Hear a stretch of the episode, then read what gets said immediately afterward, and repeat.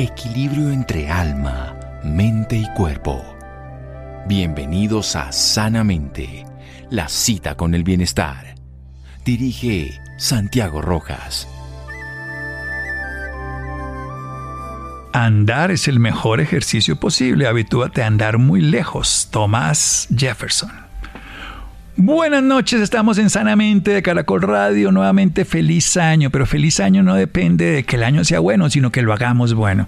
Y para hacerlo tenemos que habituarnos para hacer cambios en nuestra vida, para fortalecer nuestros propios sistemas y nuestra capacidad de crear salud para cada momento. Tengo un amigo con el que estamos trabajando hace unos años, al que le aprendo mucho, al que es un gusto entrevistarlo, verlo, y que como cardiólogo se enteró, y nos lo va a contar, de que muchas de las cosas que formulaba y que trabajaba y en su propia experiencia personal eran útiles pero insuficientes y se puso a averiguar qué pasaba. Y es que los seres humanos pues nos enfermamos por un ambiente inadecuado y un estilo de vida inadecuado y no nos mejoramos solo con medicamentos y a veces los solos medicamentos son insuficientes y por eso se puso a trabajar hábitos de vida. Y hoy se dedica a enseñar con sus pacientes, a enseñar, tiene un programa en Argentina que se llama Simple y Real, aquí en Colombia tiene uno que se llama Shigua con X y le ha enseñado a miles de personas en el mundo transformaciones con hábitos de vida muy simples y ha generado incluso transformaciones en equipos deportivos de fútbol, de rugby, bueno,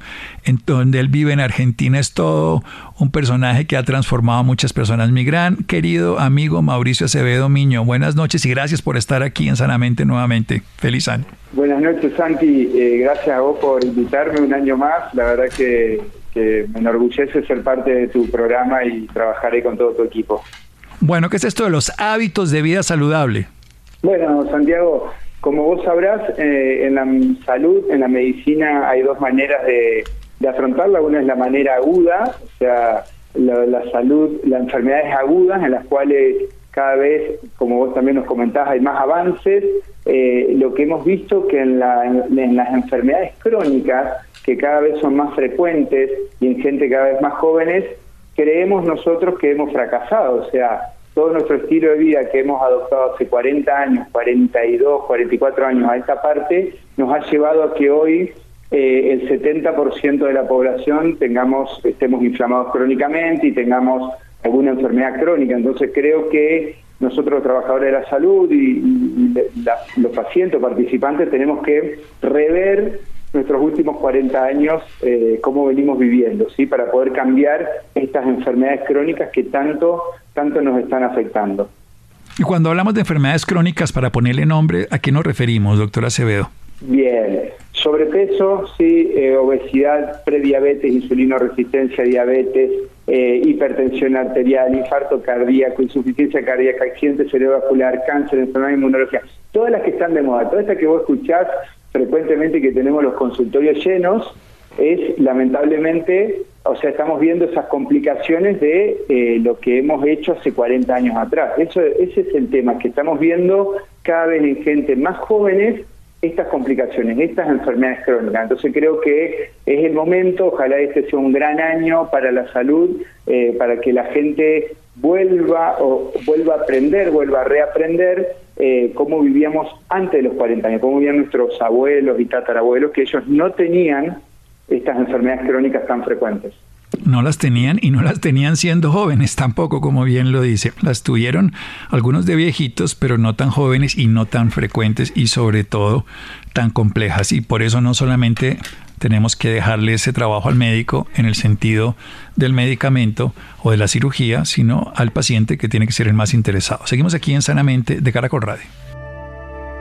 Síganos escuchando por salud.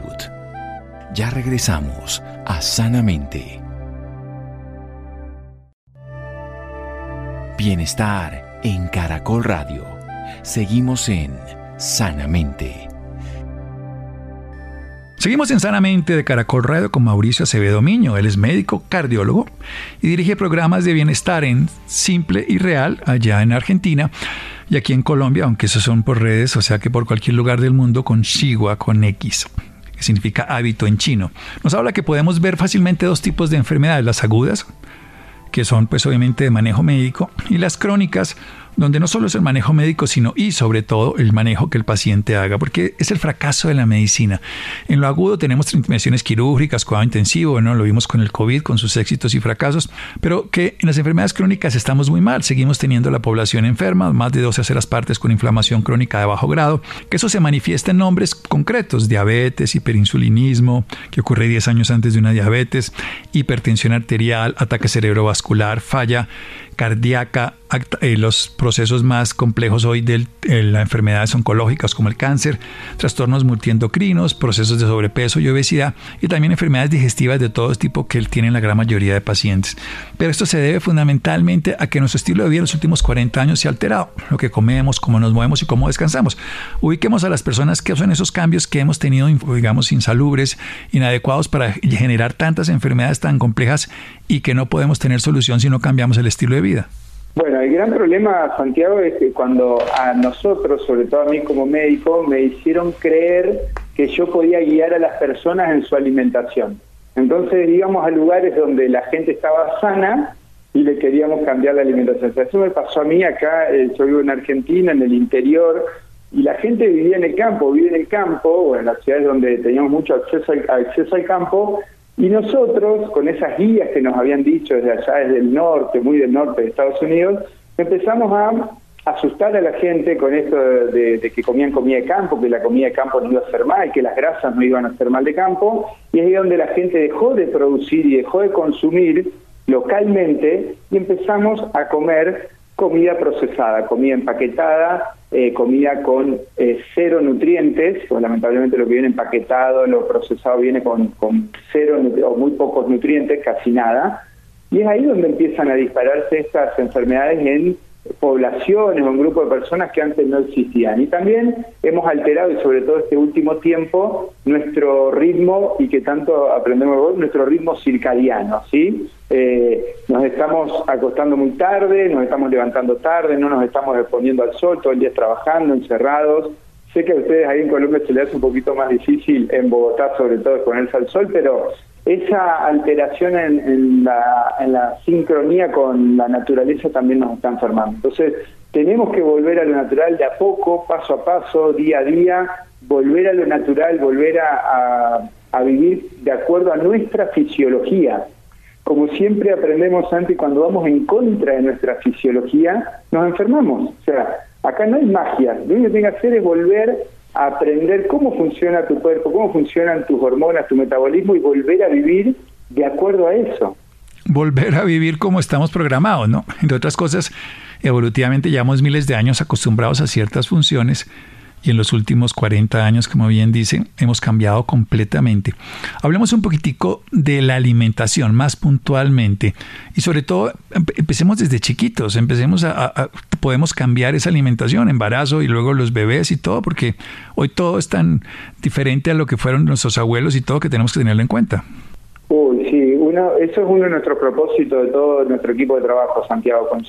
El propósito es proteger a los chicos ¿sí? Lamentablemente, eh, la camada de ahora, nuestros hijos han nacido en la era de la comida procesada, de la comida llena de azúcares, de edulcorantes y, sin nutrientes. Entonces estamos viendo estas enfermedades de las cuales estábamos hablando en los niños, en las escuelas. Uno de cada cuatro chicos en las escuelas tiene sobrepeso, tiene inflamación crónica, los chicos tienen problemas digestivos, de alergia, problemas del desarrollo, problemas hormonales. Y eso es nada más porque nosotros los padres hemos adquirido estos hábitos que nos dañan a nosotros y a nuestros hijos. Entonces, lo que nosotros buscamos es que los padres cambian, que los padres cambien, porque los chicos copian. Entonces, por ahí vienen nuestros los pacientes a, a nuestro consultorio y dicen, mi hijo toma bebidas endulzadas, pero ¿quién se las compró? ¿Quién nos llevó al supermercado a que tome bebidas endulzadas? Somos los padres los que tenemos que cambiar, reaprender para cambiar el entorno de nuestra casa y nuestros hijos copian, no conocemos a ningún chico que no le guste la comida real. Después de que pasa por la etapa de salirse de la adicción, porque nuestros hijos están adictos al azúcar, a las bebidas endulzadas, a las harinas, obvio que los primeros 10 días, primeras semanas van a ser berrinches, obvio que van a querer volver a la comida que es sumamente adictiva. Bueno, pero hay que pasar por eso, porque el objetivo es que nuestros hijos estén sanos tenemos que protegerlo. Ellos no se merecen estar enfermos o de una enfermedad crónica culpa nuestra, culpa de que los padres no queremos reaprender sobre salud. Sí, técnicamente ellos no van a hacer lo que ellos en este momento quieren, sino lo que nosotros les proponemos. En el buen sentido, les va a gustar una comida que está rica en azúcares y en grasas añadidas. Hablemos un poquito de eso. ¿Qué cambia cuando yo le agrego a la comida azúcares que no están propios de la comida o grasas o, o otro tipo de elementos saborizantes? ¿Qué cambia para el sabor? Es obvio, pero ¿qué cambia para la salud intestinal, para la vida, para el bienestar? Bien, bien. Bueno, creo que eso es uno de los pilares de, estas enfermedades que tenemos hoy. Bueno, lo primero es que es sumamente adictivo. Hay que saber que nos cuesta dejar ese tipo de comida solo porque es muy adictivo las harinas, azúcar y edulcorantes que dentro de nuestro cuerpo elevan el azúcar en sangre. El problema es que no estábamos preparados para estar crónicamente expuestos al azúcar, o sea que nuestra glucosa, nuestro azúcar en sangre esté elevado todo el día. Entonces, cuando está elevado todo el día, se eleva una hormona que se llama la insulina, que como todo, en agudo y cuando lo necesitamos, es muy importante, el problema es lo crónico, es cuando nos exponemos todos los días. Y es la insulina la que nos lleva a tener todas estas la que desencadena esta inflamación crónica de la cual estamos hablando. ahí aparecen problemas intestinales porque no estamos preparados para digerir esas comidas. Todo lo que sea harinas nos distiende de sobremanera, nos llama el intestino, y ahí donde es ahí donde comienzan las enfermedades. Como dijo Hipócrates, 250 años antes de Cristo, todas las enfermedades, sobre todo estas crónicas, comienzan en el intestino. Así que también eh, le decimos a las personas, por favor, presten atención a su salud intestinal. No es normal que hoy muchas, pero muchas, pero muchas personas, y sobre todo las mujeres, vivan con el intestino inflamado. Eso no es normal. Tenemos que prestar atención. Intestino inflamado, estreñimiento, dispepsia, trastornos de asimilación, diarreas, miles de cosas que técnicamente tienen que ver con unos malos hábitos de alimentación. Hablemos un poquito más de la insulina. Usted habló que era una hormona esencial para corto plazo, para supervivencia, pero ¿qué es esto de la resistencia a la insulina? ¿Por qué se genera y qué tiene que ver esto con la inflamación? Bien, lo que pasa es que en crónico, Santiago, el azúcar es muy tóxico para tus células. Para tu cerebro primero, por eso la insulina intenta sacar el azúcar de la sangre, por eso la glucemia, la glucosa en sangre dura aproximadamente dos horas, entonces, como es muy tóxico para tu cerebro, la insulina la quiere sacar. Pero en eso que la quiere sacar, la introduce a la célula. Y luego de 10 o de 15 años, se va volviendo tóxico para tus células también. Entonces, tus células no quieren más glucosa. Entonces, quitan los receptores de la insulina. Entonces, tus células no reconocen más la insulina porque dicen, por favor, insulina, por favor, Mauricio, por favor, Santiago, no me dañes más con el azúcar entonces no reciben el azúcar que les quiere dar, que quiere introducir la insulina. Entonces ahí nos queda sobrenando primero la insulina, por eso le pedimos a las personas que se chequeen la insulina en sangre, que es el primer indicador de que venimos con resistencia, y luego queda la glucosa alta en sangre, glucosa, la glucemia alta que estamos llegando tarde, Santiago, porque eh, estamos mirando los valores que nos dicen que es diabetes, arriba de 110, pero la gente se está complicando y tenemos los, los, consultores llenos de personas jóvenes que se están complicando con la prediabetes, con glucemias entre 98, 105, 110. Pues hay que llegar antes, tenemos que buscar glucemias menores a 95 en ayunas, por supuesto, y que además la insulina que se pueda medir. ¿En cuánto estaría la insulina normal de una persona que además tiene, es un predictor de envejecimiento prematuro cuando está alta? Bien, buscamos primer valor, primer valor tener menos de 8. Buscamos primer objetivo, después en nuestro programa cuando vamos por el nivel 2 y nivel 3 buscamos que esté un poquito más baja, pero primer valor de corte, insulina basal menor a 8. Sí, bueno, y lo, que, lo que es importante de todas maneras entender que eso depende obviamente del laboratorio, que el valor esté en el rango de no prediabetes ni de diabetes. Lo que, lo que es clave es que lo podemos hacer con alimentación. Hablamos un poquito de la inflamación, pero después de un pequeño corte aquí en Sanamente de Caracol Radio. Síganos escuchando por salud. Ya regresamos a Sanamente. Bienestar en Caracol Radio. Seguimos en Sanamente. Seguimos en Sanamente de Caracol Radio. Mauricio Acevedo Miño es nuestro invitado hoy, médico cardiólogo, dirige programas de bienestar. Aquí en Colombia se llama Shigua y en Argentina siempre Simple y Real, donde se han formado, por decirlo así, miles de personas, y estoy hablando de varios miles, que han podido transformar su vida con cambios en la actividad física, en la nutrición y en el descanso. Quiero que hablemos precisamente de la inflamación. ¿Qué pasa con esa inflamación crónica de bajo grado? ¿En qué consiste? Bien, bueno, como hablábamos anteriormente, Santiago, cuando, primero, cuando vivimos estresados, porque hay otra cosa, porque hablamos solo de la alimentación, ¿no? pero creo que uno de los pilares más importantes y que no le estamos dando eh, la real importancia es este estado de alerta permanente, ¿sí? el estado de estrés permanente que nos está dañando, nos está dañando a todos. Eh, como bien vos nos decías en los programas, eh, es más importante, o sea, pensar en que, porque todo el mundo dice, somos lo que comemos, pero en realidad somos lo que pensamos, somos lo que percibimos y lo que sentimos. O sea, eh, creo que es muy, muy fácil cambiar la alimentación, pero nos cuesta mucho bajar nuestro ritmo de vida emocional y eso tiene mucho que ver también con desencadenar la inflamación crónica. Volvemos a lo mismo, estamos preparados para el estrés agudo, pero no para el estrés crónico. Entonces, estar expuesto a una de las hormonas del estrés que en agudo nos salva la vida o nos permite estar despierto y poder vivir, que es el cortisol, pero cuando estamos crónicamente expuestos al cortisol y sin necesidad, el cortisol se vuelve tóxico.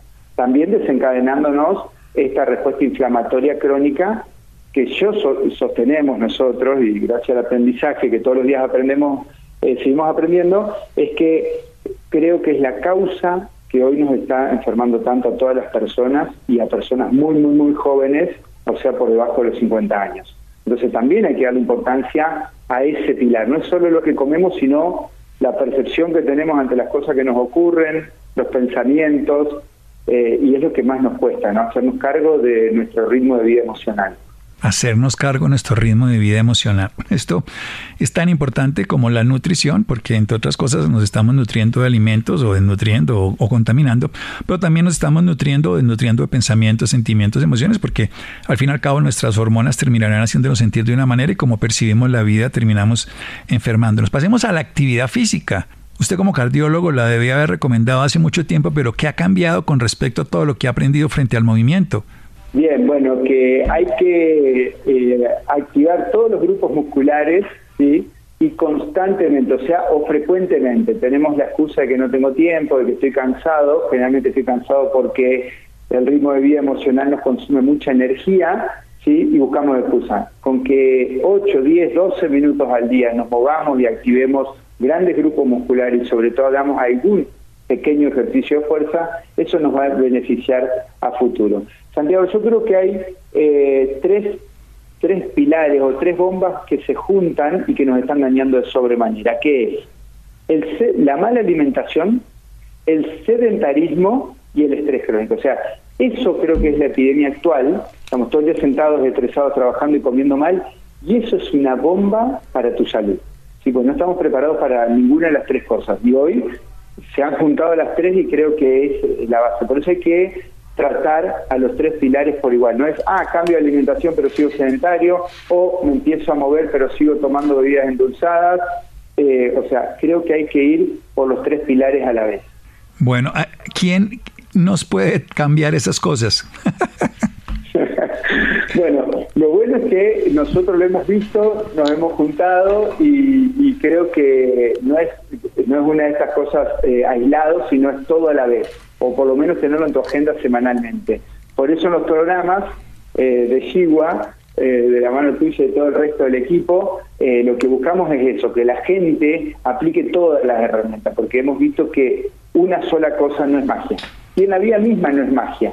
Es todos los días luchar contra la vida misma, o sea, en la vida misma. O sea, un día te levantas, yo no hay un día que no me levante y que no tenga que afrontar o algún pensamiento tóxico, algún consultorio a las corridas, o sea, no hay un día, me imagino que vos menos, ¿no? Pero a lo que voy. A cualquiera, claro. Además lo que hicimos el año pasado y quedó. Pero eso es una de las grandes ventajas y que yo le digo a las personas. Si usted tiene que hoy volver a alimentarse para vivir hoy, tiene que volver a respirar, pensar y moverse y disfrutar, pues tiene una nueva oportunidad. No le sirve lo de ayer y si fue malo, tampoco le hace daño si lo cambia hoy. Entonces es una gran oportunidad, es el hoy el que cambia. Totalmente, y sobre todo conocer las herramientas, Sandy, de que cuando vos tenés un día increíble de estrés, de andar a las corridas, tenés las herramientas. Yo, gracias a los hábitos que he adquirido, de, lo que he aprendido con vos, yo no veo las horas de llegar esta noche a casa y poder aplicar alguna técnica que me permita bajar. Y bajar, porque si no, antes no podía dormir, antes andaba siendo cardiólogo, ¿no? Vos me conociste, andaba incendiado, inflamado.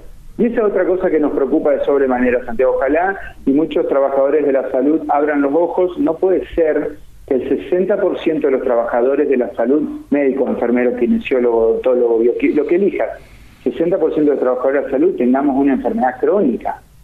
Y ahora está, está, eh, está tan de moda, me, refiero a, eh, estoy viendo médicos mayores de 55 años con diabetes. ¿Cómo puede ser que un médico, supuestamente nosotros damos las directrices para que la gente no tenga diabetes y ahora nosotros médicos somos diabéticos? Porque esas directrices que hemos que nos han dicho que digamos, esas guías que nos han dado hace 40 años, ha sido un fracaso. Nos ha llevado hasta nosotros trabajadores salud enfermarnos. Sí, cuando alguien le toma la presión arterial cerca de los 60 años y tiene 11.7, 11.6, le dicen que antihipertensivo toma. ¿Cómo?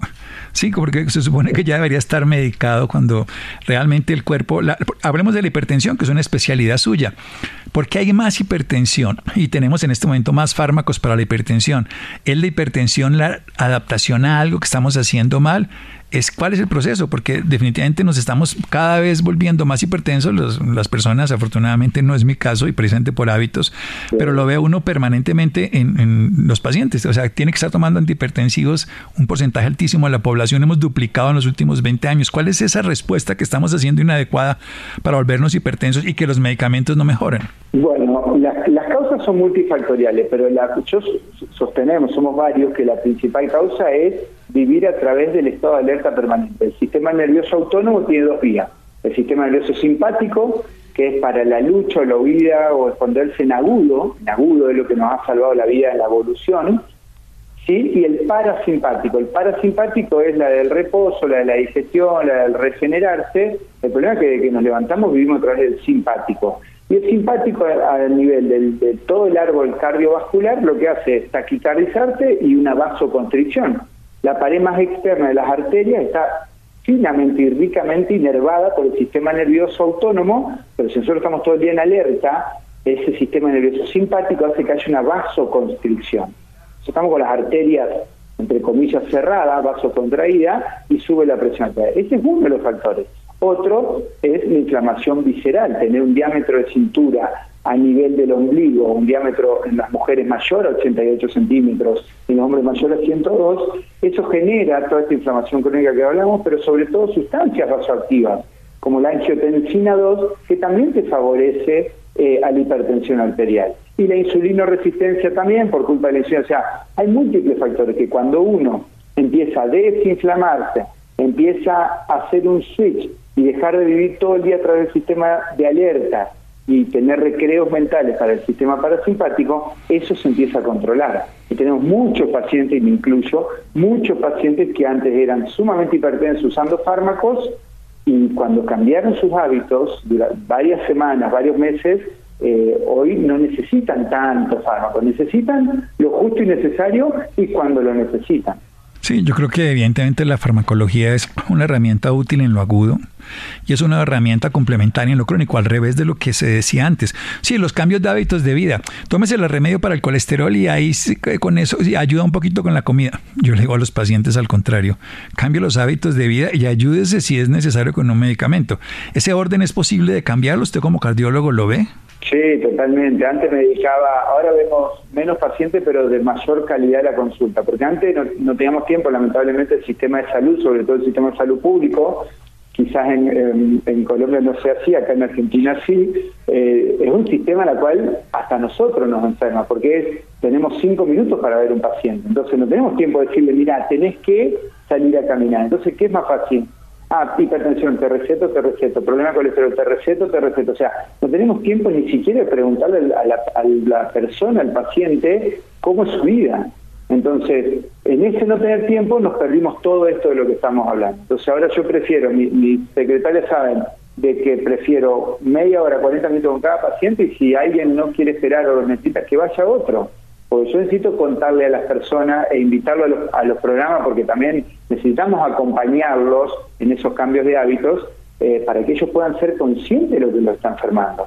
Y después, de, última, veremos qué fármaco necesitamos, pero no es primero los fármacos, es primero cambio de hábito y después vemos si es que necesitas algún fármaco. En crónico, ¿no? En agudo, eh, ayer me tocó empezar el lunes, ayer a la mañana con un infarto en el consultorio, y en agudo tuvimos que tratarlo, derivarlo, internarlo, estén.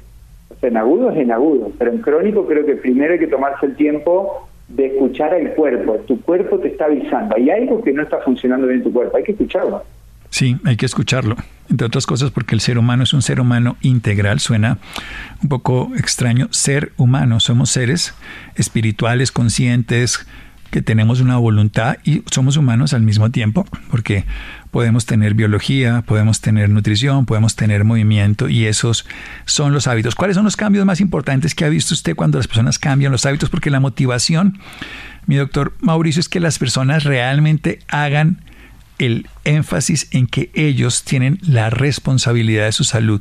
Así como la política no se le puede dejar solo a los políticos y hay que aportarle a la sociedad, en el cuerpo es más importante porque vivimos con él. ¿Cuáles son los cambios que usted nota? Bueno, lo que ocurre es que cada persona tiene un objetivo. Los que vienen con salud mejoramos, se mejora drásticamente porque bajas la inflamación. Tengas lo que tengas, bajas la inflamación, entonces vas a mejorar marcadamente. Pero hay gente que viene, como estamos viviendo hoy, y eso que estamos empezando el año, Santiago, y seguimos abrumados, porque todos pensamos que la fiesta nos iba a hacer descansar, pero empezamos enero y la gente sigue tan abrumada como a fin de año. Eh, pero sí se recupera la energía, la creatividad, la productividad eh, y sobre todo se baja la inflamación y que nos permite mejorar nuestra salud global, nos permite volver a recuperar la comodidad. La gente no se da cuenta, pero vivimos incómodos, incómodos para atarte los cordones, incómodos para dormir, roncas de noche, no descansás bien, incómodos para trabajar, vivimos incómodos, somos una sociedad que la normalidad hoy es estar incómodo. Y bueno, recuperas esa comodidad, ¿sí? Y sobre todo aprendes las herramientas para el día a día. Esto no es magia, esto es como vos decís, no es que uy, hoy lo hago, hoy tomé agua y salí a caminar y me sirve por un mes. No, no, no. Estas son herramientas para tu día a día. Sí. Hoy queremos una vida fácil, con resultados fácil, pero también sin sostenerse. Y los cambios de fondo, yo creo que un edificio que se construye no para una carpa de verano, sino un edificio para la vida, que es nuestro cuerpo, lo tenemos que construir con proyectos, con trabajo, con algo que es determinación, algo que es disciplina y constancia que básicamente se nos pierden. Y lo podemos volver a decir de esa manera. La humanidad está llena de malos hábitos de alimentación, el sedentarismo como estructura si uno mira hace 100 años es impresionante. Lo que comemos hoy son las mismas calorías, pero no son, ese es un problema que la gente habla de calorías cuando comemos las mismas calorías que hace 100 años, solo que hoy son vacías, tóxicas y no, no es un problema y seguimos teniendo eh, menos hábitos de movimiento, malos hábitos frente al estrés, pero sobre todo comiendo la misma cantidad de calorías, por eso no es un valor importante. Tenemos 60% de obesidad cuando antes no alcanzábamos en el mundo, pues entre obesidad y sobrepeso, cuando antes no alcanzábamos a tener un 8 o un 10%. Ya para terminar, hablemos un poquitico, ya habló de la alimentación, habló, hablemos del sueño y de lo que es el proceso circadiano, la luz y la oscuridad, que también le ponemos énfasis en los hábitos de vida. Bien, bien. Bueno, Sandy, eh, antes de ir a ese paso, te quería decir de lo anterior, es que lo que buscamos son hábitos sostenibles en el tiempo. Acá no existe la dieta, no existe la magia. Si vos querés magia en un mes, no existe, porque nos lleva tiempo y tenemos que luchar contra nuestro entorno. Y uno de ellos es el descanso. Eso es otra cosa y lo he aprendido mucho de vos, eh, de lo que nos enseñás, es, estamos viviendo en una era en la cual eh, la calidad del sueño no nos sirve para el otro día para afrontar eh, un día laboral o, la vida misma, si nos estamos acostando muy tarde, no hacemos higiene del sueño, creemos que, hay que irse a dormir tarde, que hay que cenar tarde, entonces al otro día estamos todos cansados. Y eso eh, hemos empeorado, como vos nos dijiste y las estadísticas que nos has contado, en los últimos tres años. Ya veníamos mal, veníamos muy mal, pero cuando nos, cuando nos tuvimos que quedar encerrados y pensamos que estamos de vacaciones miramos series, televisión, eh, noticiero hasta tarde, ahí ya se nos empieza a alterar el ritmo circadiano. O sea que es clave volver a pensar en el descanso. Te acostás una hora tarde y, y al otro día te cambió el día, te alteró el día. Nos acostamos un día tarde y ya estamos mal. Nos acostamos una vida tarde y nos dormimos mal y nos despertamos inadecuado y alteramos no nuestro día, sino nuestra vida. Es una condición demasiada luz de la noche, poca luz en el día. Hablemos un poquito de eso para terminar. Bien, eh, muy importante exponernos de nuevo a la luz del día, a la luz solar, sobre todo a primera hora del día. ¿Para qué? Para que nuestro cerebro, sobre todo el núcleo supraquiasmático, lea, ¿sí? lea que es de día. Y si leemos que es de día, tu cerebro va a empezar a liberar, a sintetizar, a liberar las hormonas que nos permiten estar con energía, que nos permiten estar despierto, creativo y que todo tu metabolismo funcione, que está preparado para funcionar de día. Y de noche, hay que cenar temprano, tu cerebro tiene que leer noche, por eso nos están afectando tanto las pantallas, ya sea de los celulares o de los televisores, nos está afectando tanto porque nuestro cerebro no lee que es de noche. Entonces, al no leer que es de noche, no liberamos a, horario los neurotransmisores que, necesitamos de noche, como por ejemplo la melatonina, para descansar, para el sistema inmunológico, para regenerarnos, o sea, no es solamente para dormir. Y es clave para nuestras hormonas que nos volvamos a resincronizar. Y lo hemos tenido en los programas, sobre todo en el primavera, mujeres jóvenes que tenían grandes alteraciones, eso sí lo tenemos, son hechos, que tenemos chicas que tenían alteraciones en sus ciclos, alteraciones en sus hormonas, y el solo hecho de resincronizarse, el solo hecho de eh, exponerse a la luz solar han mejorado. Obvio dándole la materia prima para sus hormonas, ¿no? O sea, no es, es magia. Pero el solo hecho de que uno se resincronice y que empiece el día con una hora, una hora para sí mismo, que empiece el día al aire libre o al sol, eso ya mejora drásticamente la salud. Esto es importante. No es magia, pero sí es ciencia y es ciencia aplicada con principios elementales. El cuerpo tiene la capacidad de recuperarse, hay que darle lo que necesita. Movimiento, estamos preparados para eso. Estamos preparados para dormir y tenemos que ayudarle con la oscuridad. Estamos preparados para la luz y por eso tenemos que exponernos. Y estamos preparados para recibir alimento. Estamos preparados para disfrutar la vida y no estar viviendo en angustia, ansiedad, anticipación. Doctor Mauricio, muchísimas gracias. Vamos a dar el dato que es simple y real. Ok, esto es en Instagram para Argentina o arroba Shigua oficial, esto es en Instagram, o si no www.shigua.com.co para Colombia, donde están los programas que ahorita en enero van a estar y que van a estar en otros todo el año, programas que duran 42 días, que transforman vidas y que son hábitos de vida que se aplican para el resto de la vida. Doctor Mauricio, muchísimas gracias. Gracias a vos, Santiago, a todo el equipo. Nos vemos pronto. Nos vemos pronto y seguimos trabajando por el bien común. Seguimos aquí en Sanamente de Caracol Radio. Síganos escuchando por salud. Ya regresamos a Sanamente. Bienestar en Caracol Radio. Seguimos en Sanamente. Seguimos en Sanamente de Caracorreros interesados en el programa de hábitos de vida, de lo que enseña Mauricio en las redes sociales. Simple y real, ok. Esto es en Instagram o Shiwa X I G oficial eh, o también una página www.shiwa.com.co. Bien, vamos a hablar entonces qué son las fobias, cómo curarlas. Isidro, buenas noches. Muy buenas noches, doctor Santiago, y muy buenas noches a todos nuestros oyentes. Hoy hemos decidido hablar de un tema que quizás muy pocas veces hablamos y son las fobias. Quizás este trastorno que nos manifiesta en miedo a muchas cosas, pueden ser a las arañas, a las alturas. Hay todo tipo de fobias y para entenderlo mejor, para entender dónde viene esta palabrita, de dónde viene ese miedo, hemos decidido invitar a Constanza Triana. Ella es entrenadora mental, coach y además es la directora de Vera Icona y tiene una ardua experiencia manejando estos temas de fobia. Así que le damos las buenas noches a Constanza. Constanza, muy buenas noches. Buenas noches Isidro, buenas noches doctor Santiago y por supuesto a todos los colombianos en cualquier lugar que se encuentren. Muchas gracias Constanza. Empecemos por el principio. ¿Cómo podemos definir las fobias? Mira, una fobia es una respuesta irracional y muy fuerte frente a algo que no representa ningún peligro real. A mí me encanta el siguiente ejemplo y te lo digo porque lo trabajo con muchísimas personas. Una de las más frecuentes es el miedo a las serpientes. Al punto que una persona está viendo una película donde hay una serpiente gigante y cuando ese plano sale en la pantalla lo que hace es que se tapa con la coija. Tú y yo y los oyentes saben que no existe ninguna posibilidad de que esa serpiente le haga daño a una persona. Sin embargo, esa persona se asusta como si la serpiente estuviera ahí al lado en su cama. esa es la mejor forma, forma de explicar una fobia. ¿Ves? Es una respuesta muy fuerte, súper irracional a algo que no tiene la capacidad real de dañarte, pero que durante años le hemos enseñado al cerebro, ¡ay! Eso me asusta horriblemente. Le tengo fobia al dentista. Así que tu cerebro, como la excelente máquina que es, simplemente repite un comportamiento. Ah, cada que vea ese animal tengo que taparme y asustarme y ponerme rojo y sudar, sí.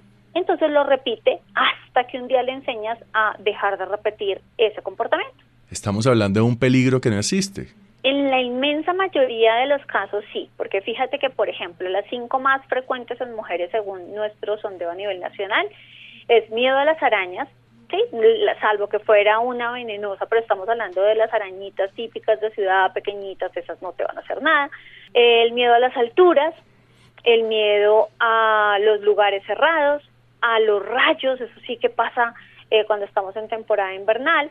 Con, esos son de mujeres. Ahora, si quieres saber lo que nos dio el sondeo de hombres, está, en primer lugar, ¿cuál crees? Miedo a las agujas.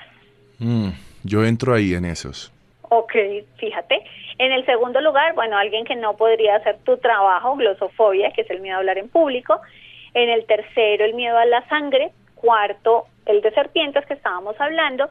Y cinco, que es relativamente nuevo y está muy conectado con este mundo hiperconectado en el que vivimos, la gente tiene mucho miedo a ser juzgado negativamente. En, en, su entorno social, ¿sabes? Sus compañeros de trabajo, sus amigos, la gente que tiene en sus redes sociales. Entonces, si tú te fijas con esa enumeración de esos días que hicimos, pues honestamente, honestamente, no estamos hablando de un elemento que tú tengas al frente que te vaya, que vaya a ser letal para ti. Estamos hablando de una respuesta que la persona aprendió a desarrollar, frente a lo cual su cerebro viaja a una velocidad increíble a todos los episodios negativos que ha tenido en ese momento. Mira que cuando tú dijiste que también te pasa em, la del miedo a las agujas, velenofobia, seguramente, y tú me corriges, uno siempre tiene una historia para decir eso, ¿no? Uno dice, no, lo que pasa es que desde un día que me sacaron sangre y me dolió y yo no sé qué, uno tiene una historia, o a mí me contaron, o mi mamá dice que yo desde que tenía cinco años y vi una aguja lloré, uno tiene una historia para justificar esa reacción que tiene.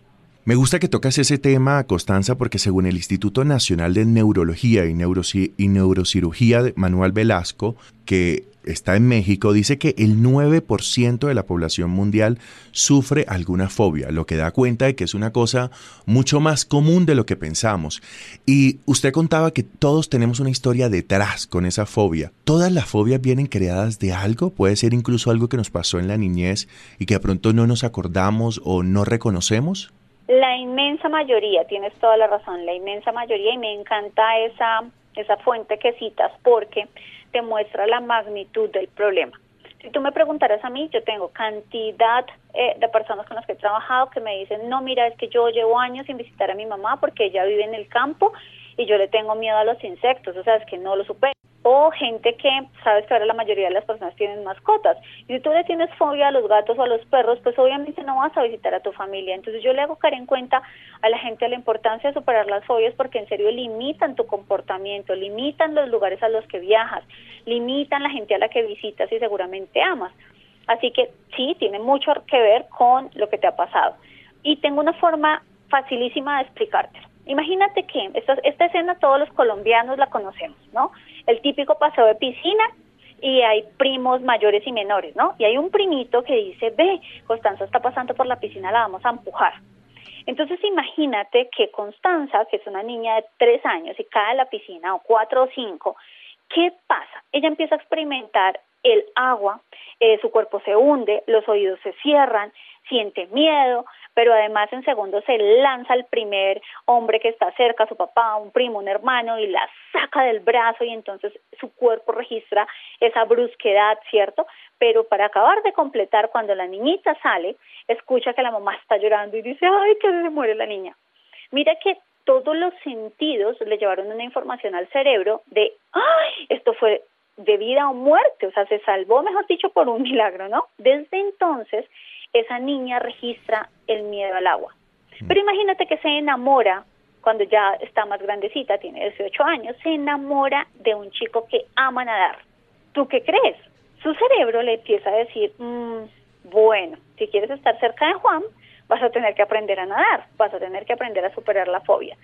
Y el cerebro es una máquina tan preciosa que cuando tú le empiezas a enseñar, oye, meterme a la piscina es posible, puedo empezar dando unos primeros pasos, luego voy avanzando, no tengo por qué lanzarme a hacer un clavado, también puedo empezar usando las escaleras, me voy metiendo en el agua, voy ganando distancia, voy ganando seguridad. Tu cerebro dice, ¡ay! Ve, no tenía que ponerme a llorar, ni sudar, ni no, ve, yo puedo controlar la situación.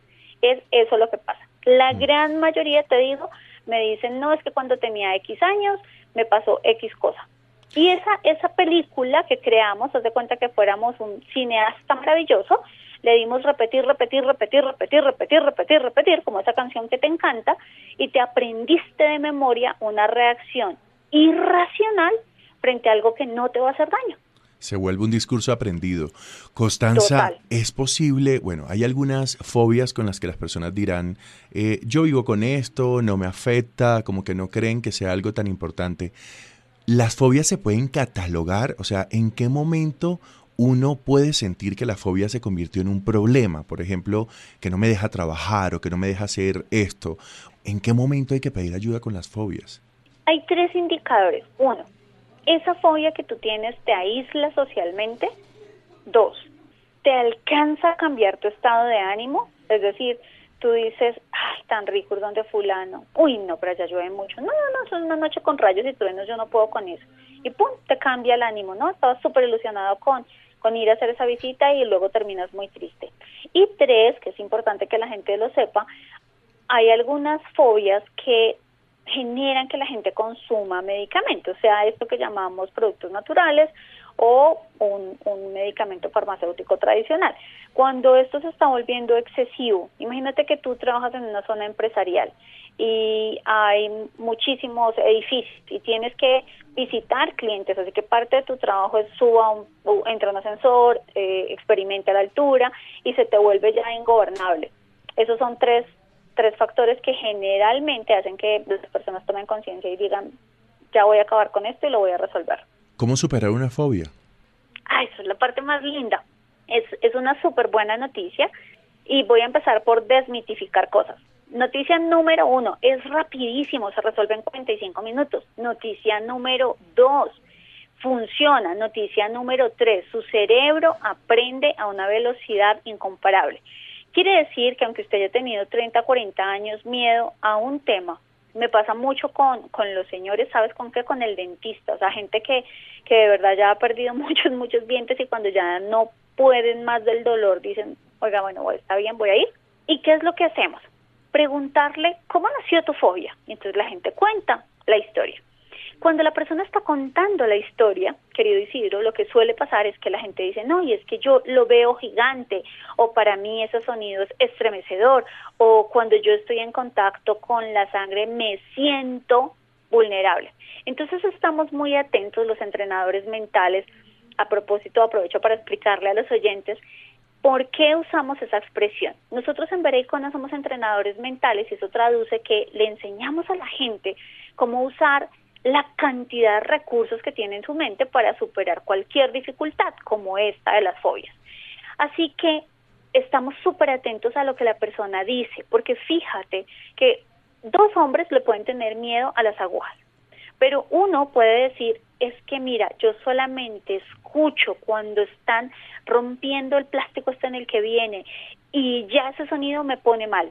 Alguien dice eso, pero otra persona puede decir, no, mire, ¿sabe qué me pasa? Que yo veo la aguja y yo la veo gigante y me imagino que eso me va a doler. Entonces fíjate que para la persona la palabra que activa su reacción es distinta. Hay alguien que la ve gigante, hay alguien que escucha el sonido de cuando la sacan del empaque. Esa información es muy valiosa porque todos los seres humanos registramos en nuestro cerebro a partir de lo que recibimos como estímulo afuera. Así que estamos súper atentos a qué es lo que desata esa reacción irracional y le empezamos a dar insumos positivos al, cerebro, como por ejemplo, asocia que el sonido de sacar la aguja del empaque es como, dime un sonido que te encante. Entonces la persona dice, uy, abrir un paquete de, una fritura. Perfecto. Entonces suena como una fritura que a ti te encanta, te da ganas de comer, te pone feliz. Y empezamos a hacer unas asociaciones diferentes. Y así el cerebro dice, ah, ok, esto es nueva información y deja de reaccionar de esa forma, de manera que si tuvieras una sesión real, por ejemplo, con serpientes, cuando son muchas personas en, sesión grupal, ellos no saben, pero al final tenemos una serpiente de dos, tres metros y la gente termina yendo, tocándolas, obviamente con, con todas las medidas y el cuidado para el animal y respetando toda la, la bioseguridad, y la gente termina tocándolas, acercándose y, y teniendo una, un comportamiento absolutamente normal, como si lo que estuviera al lado fuera, no sé, un esfero que no le representa ninguna reacción históricamente y que no lo asocia con ningún peligro. Constanza, muchísimas gracias por estar con nosotros en Sanamente. Feliz noche y que descanse, Constanza. Igual, feliz noche para todos. Gracias Isidro, gracias a Oscar, gracias a Mario y a Ricardo Veo, ya quédense con una voz en el camino con Ley Martin. Caracol piensa en ti. Buenas noches.